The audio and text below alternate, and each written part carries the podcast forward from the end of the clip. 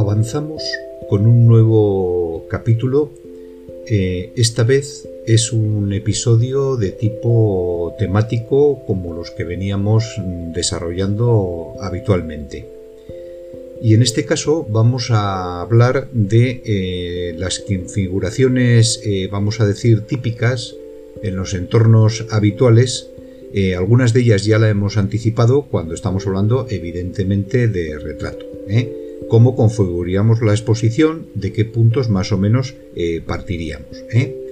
Eh, podremos empezar a hablar de la configuración que ya hemos detallado más de una vez, hablando de estudio, y luego pasar a las tomas en exteriores, desglosando un poquito si vamos a utilizar flash o no vamos a utilizar flash.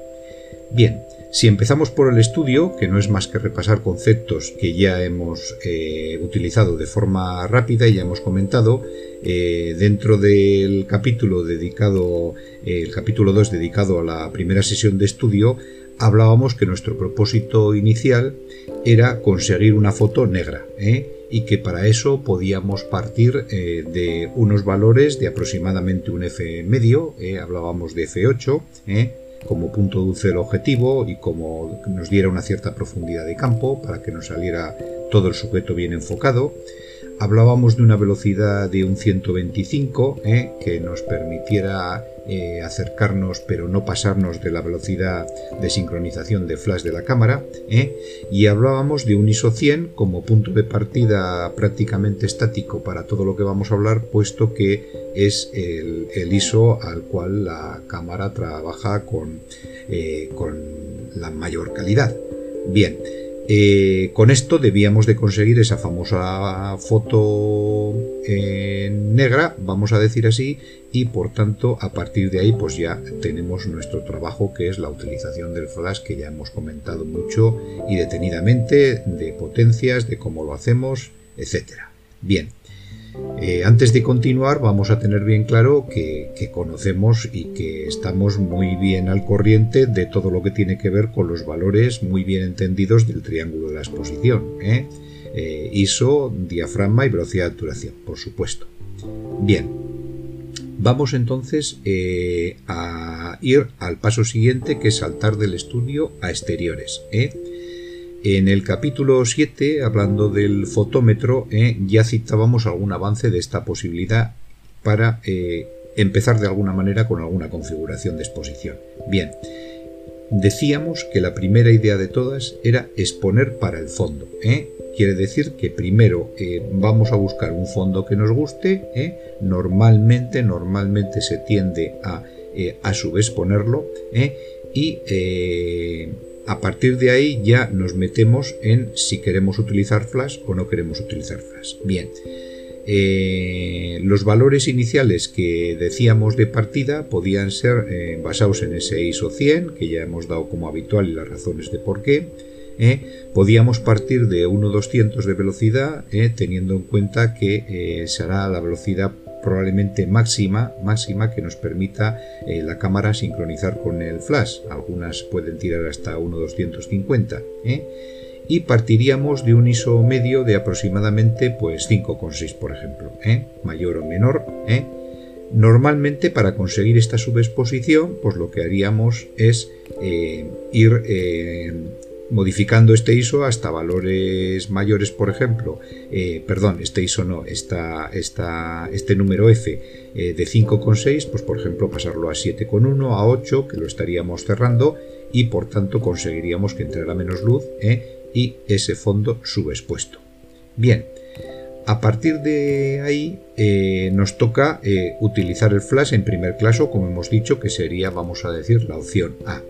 Si vamos a utilizar flash tenemos dos posibilidades, como también hemos comentado algunas veces, eh, que podrían ser eh, deducir su potencia, eh, vamos a decir a mano, más o menos, con el famoso método de prueba y error, y recordar que en este caso nos tenemos que ayudar de tener activado el aviso de altas luces para no quemar ninguna zona, por si acaso nos pasamos, y eh, fijarnos bien que el histograma esté centradico como diríamos los navarros. ¿eh? Bien, Eh, aquí os voy a dar un tip eh, que tiene que ver con esta posición de donde tenemos puesto el flash con respecto al sujeto y por supuesto el modificador. En este caso lo mejor sería acercarlo lo más posible al modelo siempre y cuando no invada digamos la toma. Eh, lo que vemos por el visor, el encuadre. Eh, si lo invade un poquito en una esquinita tampoco pasa nada porque ya sabemos que esto es fácil de corregirlo en Photoshop. ¿eh? pero bien, esto tendría bastantes ventajas, puesto que de esta manera cuanto más lo acercamos necesitamos una potencia de flash menor. Y si necesitamos una potencia de flash menor, redunda en que consumamos menos batería o pilas y que además el flash recicle más rápidamente. Bien, si hemos utilizado flash y también disponemos de fotómetro, no vamos a repetir cómo se utiliza el fotómetro, que ya lo desglosamos, ¿eh? pero la idea básica era poner la misma eh, velocidad y el mismo ISO en, su configuración ¿eh? y a partir de ahí nos daría cuando hiciéramos la prueba con la potencia de flash establecida, ¿eh? un número f que debemos hacer coincidir con el número f que hemos puesto en la cámara. Bien, esto de forma resumida eh, ya lo conocemos. Bien, ¿qué problemática se nos puede dar aquí? Eh, bueno, que en una foto en exteriores queramos buscar ya que en estudio esto es menos habitual porque eh, normalmente disponemos de un fondo liso con una cierta trama, pero en exteriores nos puede interesar, eh, como es muy habitual en retrato, eh, que el bucket sea mejor, que desenfoquemos el fondo con una cierta calidad. Para esto ya sabemos que tenemos que, subir el, número F lo más posible a un número mayor, o sea, dar una apertura mayor de diafragma.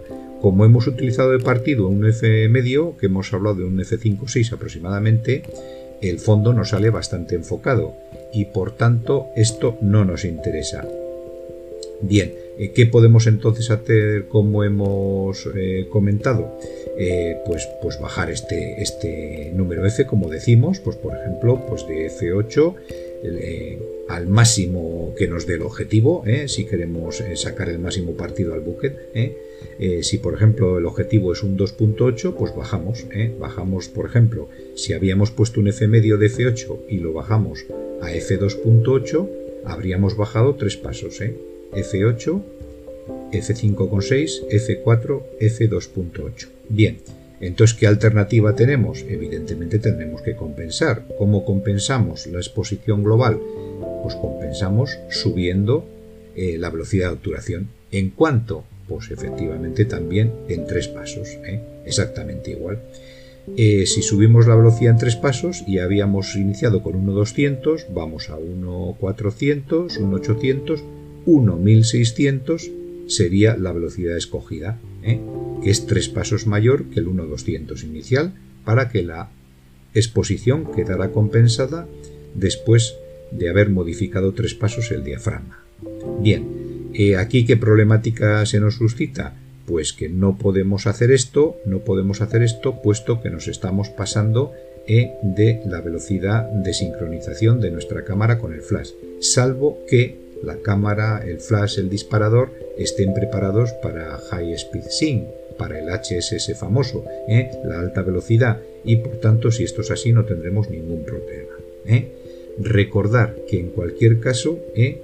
para nada tenemos que tocar la potencia que habíamos adjudicado al flash, puesto que nosotros hemos compensado con los otros valores la exposición correspondiente. Muy bien, Vamos a saltar ahora al otro caso. ¿eh? Estamos en exteriores, pero estamos trabajando con un natural. Ya no vamos a utilizar flash. Bien, ¿de qué valores podemos partir?